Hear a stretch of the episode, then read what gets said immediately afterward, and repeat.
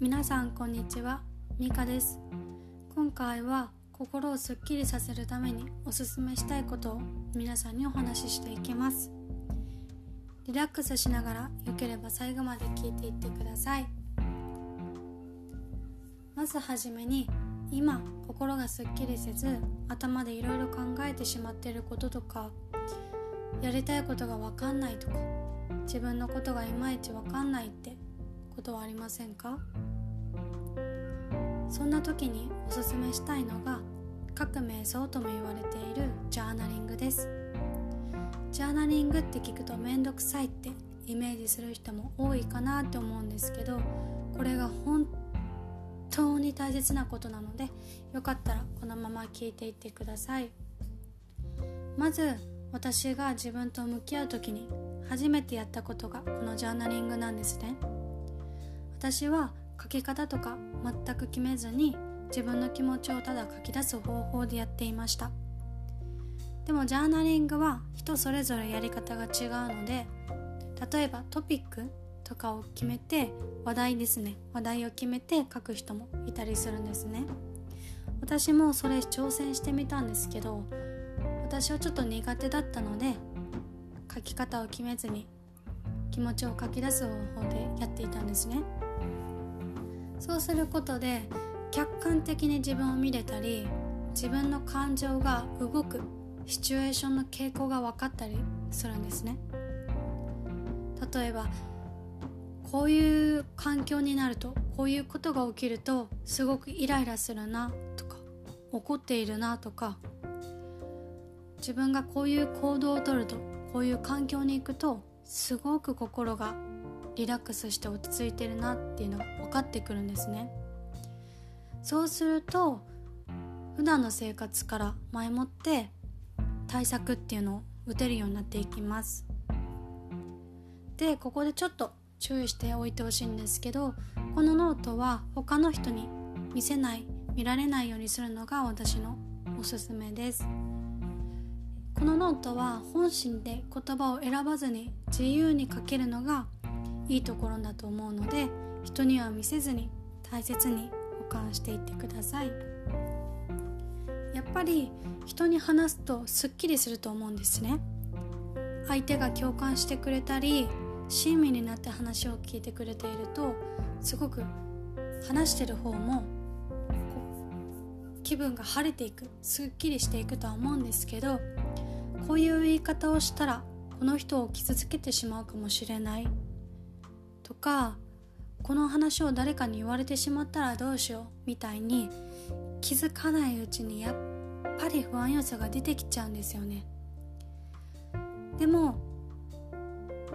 ジャーナリングっていうのでそういう悩みも少なくなっていくなって私はやってみて実感しました。でここまで話を聞いているとでも毎日書かないといけないんじゃないとか思うかもしれないんですけど毎日書かなくてもいいなって私は思っています。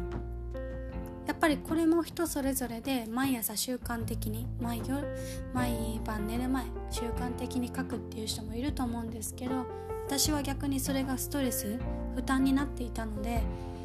もう書きたい時ちょっと今日不安なことがあったなとか不安なことが今頭の中にあるなモヤモヤするなとか嫌なことがあった時に書いていました。あとは嬉しいことがあった時今日すごく幸せだったすごく笑ったなとかっていうのがあった時も書いていました。幸せだなとか楽しかったなっていう思いっていうのは改めて文字にすることによってすごく心が満たされていくんですね。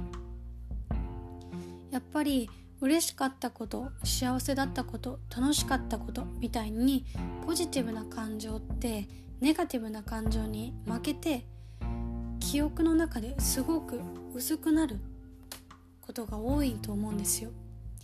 なので文字にして再確認することでその瞬間またもう一度ですね心が満たされていくんですね。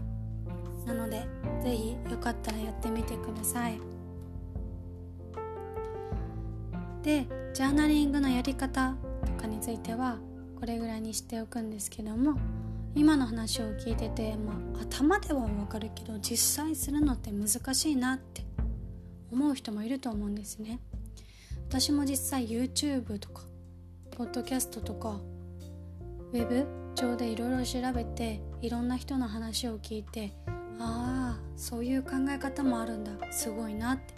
これやってみたいなって思って実際やるんですけどできないとか続かないとかでそっからまた自己否定感。ああ私はやっぱりできないんだ。なんで私はできないんだっていう風になっていっちゃうんですね。なので本当に人それぞれ向き不向きがあるのでこのジャーナリングっていう方法一つの方法が逆にストレスに感じる人もいると思うんですよ。そういう人はまた違う方法などもこのポッドキャストを通じて紹介していくので試してほしいなって思います。それで皆さんに合う方法が一つでも見つかればいいなって私は思っています。なので皆さん無理だけはせずに自分のペースでいいのでゆっくり一つずつ前に一緒に進んでいきましょう。では皆さん最後まで聞いてくれて本当にありがとうございます。また次のお話でお会いしましょう。それでは皆さんバイバーイ。